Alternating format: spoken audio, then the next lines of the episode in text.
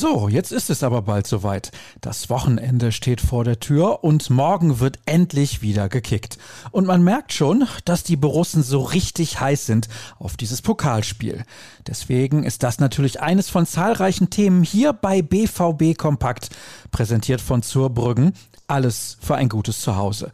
Mehr findet ihr auf zurbrüggen.de. Ich bin Sascha Staat und wir starten direkt durch mit unserem schwarz-gelben Infoformat. Los geht's mit den wichtigsten Aussagen der Pressekonferenz, die gestern stattfand. Zwar wurde auch über die Partie gegen Holstein Kiel gesprochen, aber nicht nur. Verständlicherweise war Edin Terzic gewohnt freundlich und gleichzeitig bestimmt, als es um seine Person ging. Gerüchte waren aufgekommen, dass er im Sommer in Wolfsburg, Bremen oder gar Leverkusen landen könnte. Ich möchte dieses Spiel nicht mitspielen. Ich habe gemerkt, dass Fußball ein Tagesgeschäft ist. Wir haben uns in der Vergangenheit öfter geäußert, wie die Zukunft aussieht. Für mich gibt es nur ein Thema, den Pokal und die Champions League Qualifikation. Das sind zwar eigentlich zwei, seinen Standpunkt machte der Trainer allerdings sehr deutlich.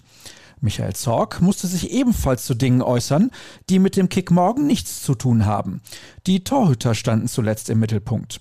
Ich glaube, dass Marvin Hitz in den letzten Spielen gute Leistungen gezeigt hat. Für Roman Bürki ist das keine einfache Zeit.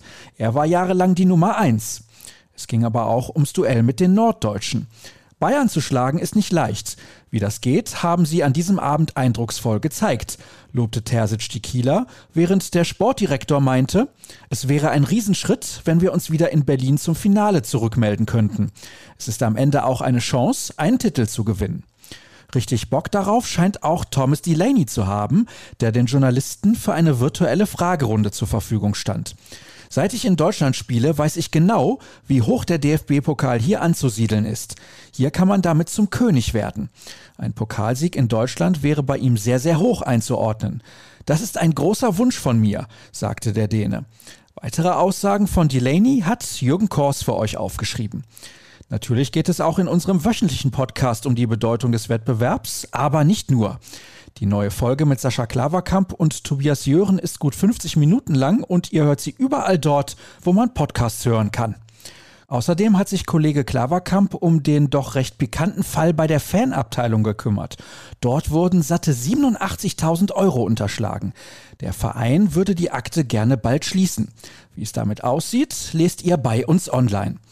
Dort bieten wir euch zudem ein Bild des neuen Trikots. Mit dem Sondertrikot ist Borussia Dortmund ein echter Kuh gelungen. Nun sind bei Footy Headlines Fotos aufgetaucht, die das neue Heimtrikot zeigen sollen.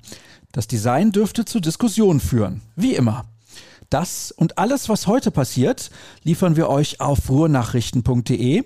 Ich verweise euch gerne auch auf Twitter. rnbvb heißt unser Kanal.